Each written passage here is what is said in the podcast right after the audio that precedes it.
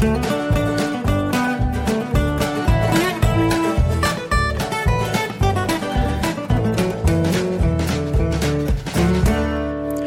willkommen zu Jörn Schars feiner Podcast Episode 51. Ich bin Jörn Schaar und ihr seid es nicht. Ja, äh, Woche eins sozusagen nach dem, äh, nach dem großen Jubiläum und da ist mir gleich was Blödes passiert. Ähm, ich hatte in der Woche vor der Episode 50, äh, vor dem ersten Geburtstag von meinem äh, kleinen Podcast hier, äh, ein, zweimal bei Twitter darauf hingewiesen, dass man mir ja Audio-Glückwünsche schicken kann. Und das haben ja, sind ja auch ganz tolle angekommen. Also vielen Dank dafür nochmal. Ich habe die erst in der Nachproduktion gehört, habe die nicht richtig eingespielt, also so während der Aufzeichnung, ähm, weil das bei mir technisch nicht geht. War ganz begeistert. Und erst danach habe ich gesehen, dass ich ja auch noch ähm, einen weiteren Glückwunsch per Mail bekommen habe, nämlich von Andreas. Der hatte mir tatsächlich auch äh, in einer von mir eher scherzhaft gesetzten Frist, äh, Sonntag 14 Uhr hatte ich, glaube ich, irgendwann geschrieben, wäre Redaktionsschluss. Und ich habe auch tatsächlich nach 14 Uhr aufgezeichnet, das war aber eher Zufall. Ähm, und sein Audioglückwunsch kam irgendwie, weiß ich nicht, anderthalb Stunden vorher. Äh, und ich habe überhaupt gar keinen Gedanken, ehrlich gesagt, daran verschwendet, ähm, nochmal in mein E-Mail-Postfach zu gucken, ob da nicht noch was angekommen ist. Und äh, das habe ich, wie gesagt, danach getan und äh, ja, bin auf Andreas äh, kleines äh, Audio gestoßen und äh, das möchte ich euch natürlich nicht vorenthalten. Hier ist Andreas. Moin, moin. Ich bin Andreas und du bist es nicht. Hallo Jörn, ich möchte dir zum einjährigen Podcast-Jubiläum gratulieren. Deinen feinen Podcast höre ich seit Folge 5 und ja, ich fühle mich immer noch super gut unterhalten. Von daher möchte ich an dieser Stelle einfach mal Danke sagen. Ich bin ja ein großer Freund von Personal Podcast Formaten und bezogen auf deinen Podcast gefällt mir der T-Mix ganz gut. Teilweise gewährst du uns als äh, Zuhörer ja auch Einblick in deine Arbeit, was ich persönlich äh, super spannend finde, mal zu hören, was hinter den Kulissen von Radio- und Fernsehjournalismus so passiert. Nun gut, auf die nächsten 50 Folgen. Lieben Gruß aus dem echten Norden, Hamburg. ich hoffe, ich hoffe, du verstehst den kleinen Seitenhieb bezogen auf eine Folge Nord-Süd-Gefälle. Übrigens auch ein tolles Podcast-Format, was mir sehr gut gefällt. Okay, alles Gute und äh, tschüss.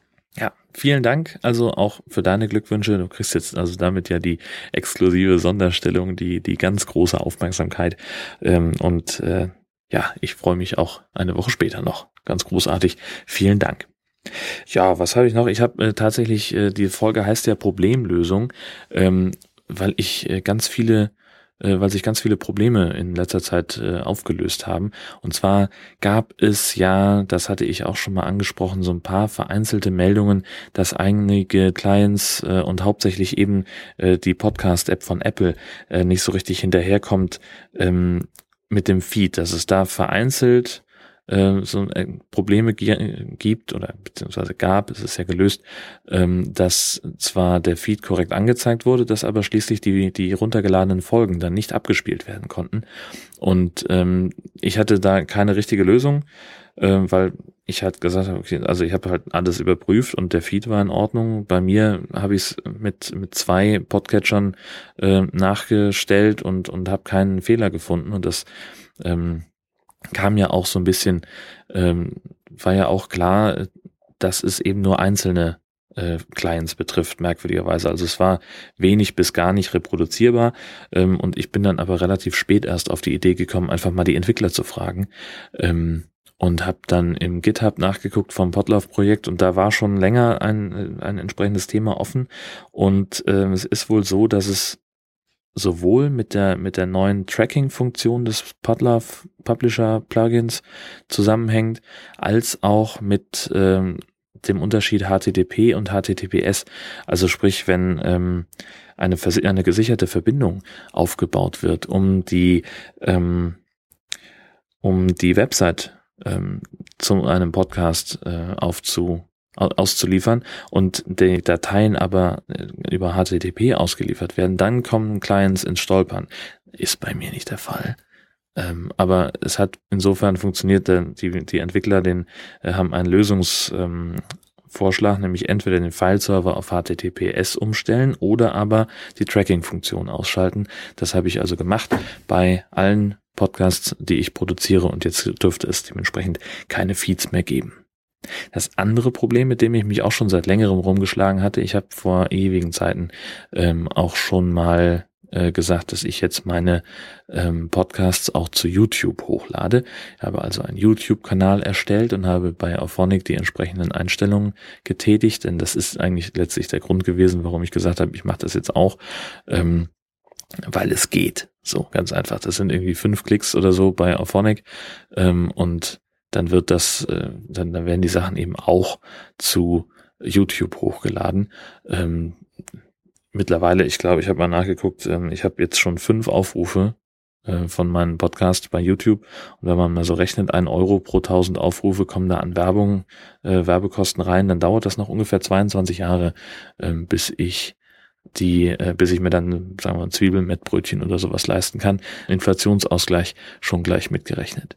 Ähm, das, äh, das Problem, also was, ich habe das auch, also ich hatte es ja groß angekündigt, ab jetzt äh, lade ich auch zu YouTube hoch und dann ging es ja eine Woche später nicht.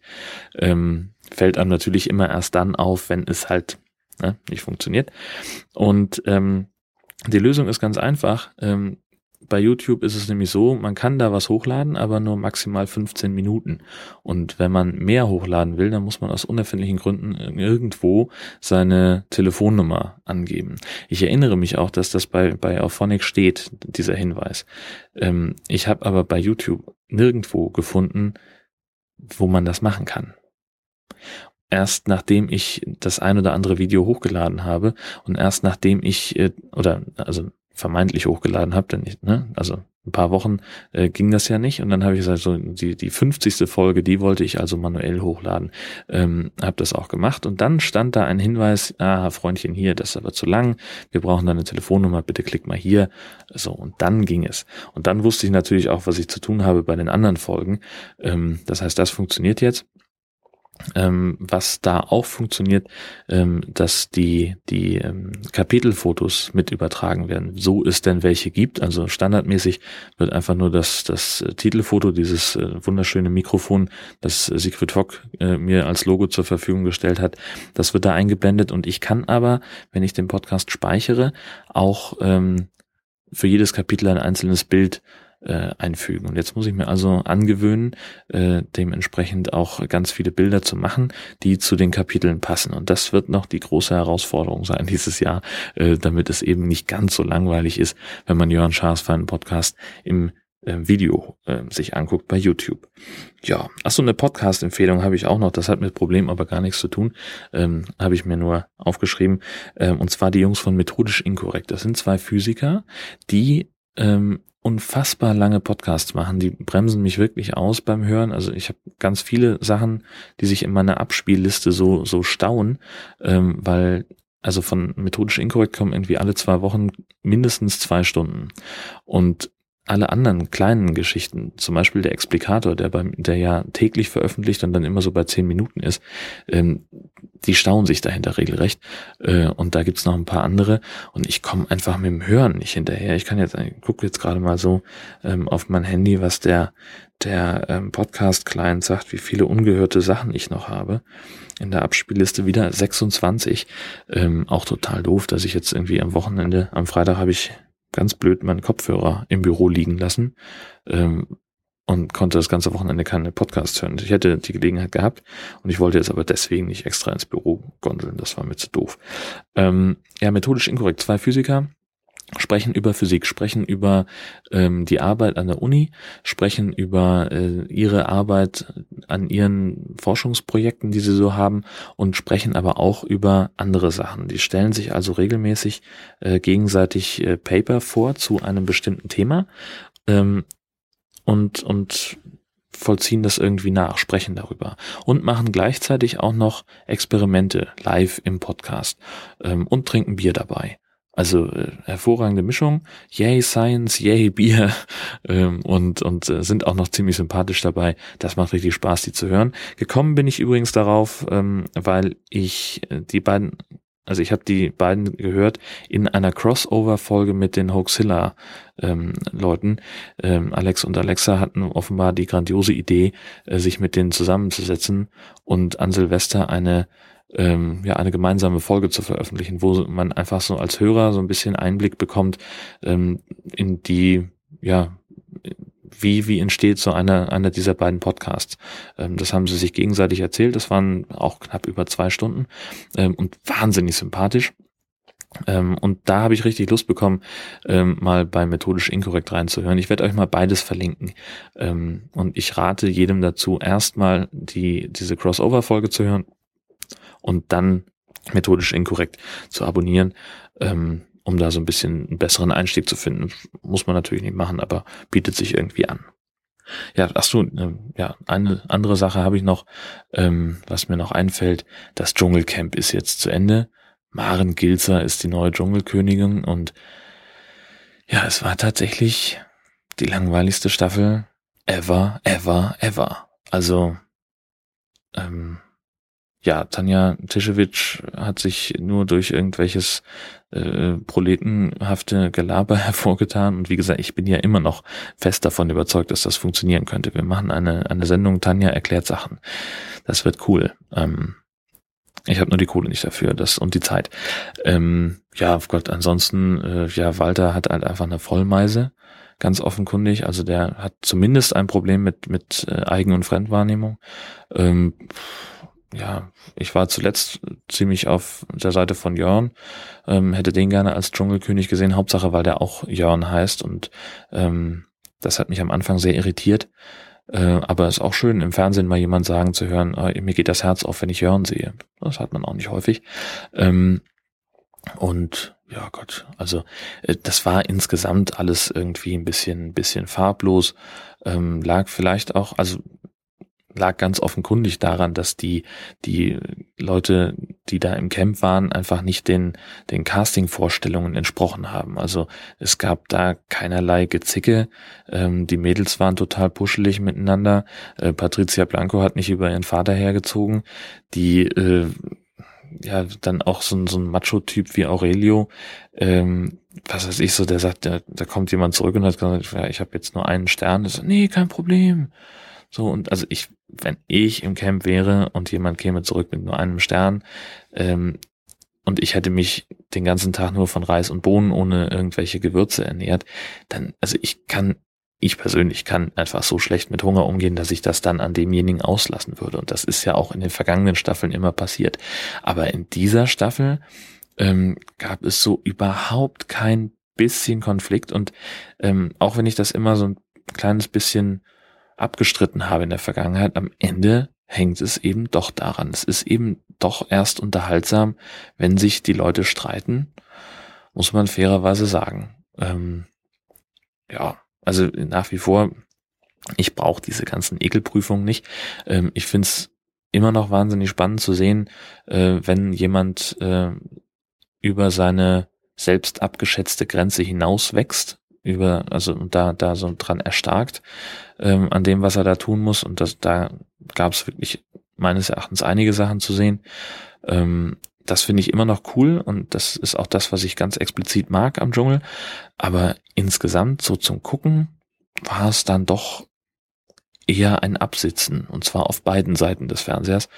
Ähm, sowohl die im Camp haben ihre Zeit abgesessen, als auch ich ähm, weil ich auch immer gedacht habe, okay, jetzt muss doch irgendwie was passieren. Das ist doch, das ist bestimmt nur ein cleverer dramaturgischer Gag von RTL. Aber nein, nein, so war es nicht. Ähm, trotzdem, ich freue mich aufs nächste Jahr. Sie ähm, haben das ja an der ähm, allerletzten äh, regulären Folge in der Finalsendung äh, schon so im Halbsatz angekündigt. Nächstes Jahr machen wir erst unsere Hausaufgaben und dann unseren Job. Also die werden nächstes Jahr wohl ganz genau hingucken, wie sie es wie sie es aufziehen und wen sie da reinnehmen und noch und noch ein bisschen genauer schauen. Möglicherweise werden sie auch anfangen, irgendwie so einen, so einen Maulwurf im Camp zu installieren, der gezielt für Unruhe sorgt. Ähm, das wäre noch so ein, so ein dramaturgisches Element, das da, das gab es auch mal in irgendeiner Voyeur-Sendung. Wie hieß denn das? Was war denn das? War das Big Brother? Wo sie irgendwie einen Maulwurf drin hatten? der dann irgendwie so, so einen Geheimauftrag immer hatte, äh, irgendwas zu sabotieren sozusagen. Ähm, und ähm, ja, vielleicht kommt sowas. Äh, um ganz sicher zu sein, dass das alles so ein bisschen ähm, so ein bisschen aufgerüscht wird und dass da auch, auch wirklich was passiert an, an Streit, an, an Intrigen, an Grüppchenbildung. Wenigstens Grüppchenbildung wäre ja schön gewesen. Nix, nix dergleichen. Aber ja, das ist möglicherweise tatsächlich, was heißt möglicherweise, es ist halt ein Problem des Castings gewesen. Ähm, das war grundsätzlich wahrscheinlich noch nicht mal schlecht, aber es ist halt die, der, die, die Erwartung ist halt nicht erfüllt worden. Ähm, und das ist dann halt auch für alle Beteiligten eher semi-unterhaltsam. Gut, äh, Schwamm drüber, ähm, gucken wir einfach, was nächstes Jahr ist. Ich freue mich jedenfalls drauf und werde auch nächstes Mal wieder einschalten. Wenn es heißt, ich bin ein Schar, holt mich hier raus. das war's im Prinzip auch schon, was ich äh, diese Woche erzählen wollte. Ähm, hinter den Kulissen wird gerade sehr fleißig auch dran gearbeitet, den High Alarm Podcast aus der Versenkung wieder zu holen, aus der Sommerpause. Ähm, das wird auch gerade ganz spannend und das frisst aber auch ein kleines bisschen Energie gerade. Äh, und da muss ich mich auch noch drum kümmern. Also so gibt noch so ein paar Sachen ähm, abzustimmen ähm, und, und vorzubereiten für diesen, ja, ist ja fast ein Neustart, kann man ja ehrlich sagen. Er liegt jetzt fast ein Jahr brach. Ähm, und da müssen wir wieder ran, da wollen wir wieder ran. Und es wird ganz großartig, glaube ich. Ich, hab, ich bin guter Dinge, dass es cool werden kann. Und ähm, damit entlasse ich euch in diese Woche. Sage vielen Dank fürs Zuhören und schönen Gruß zu Hause und bis bald.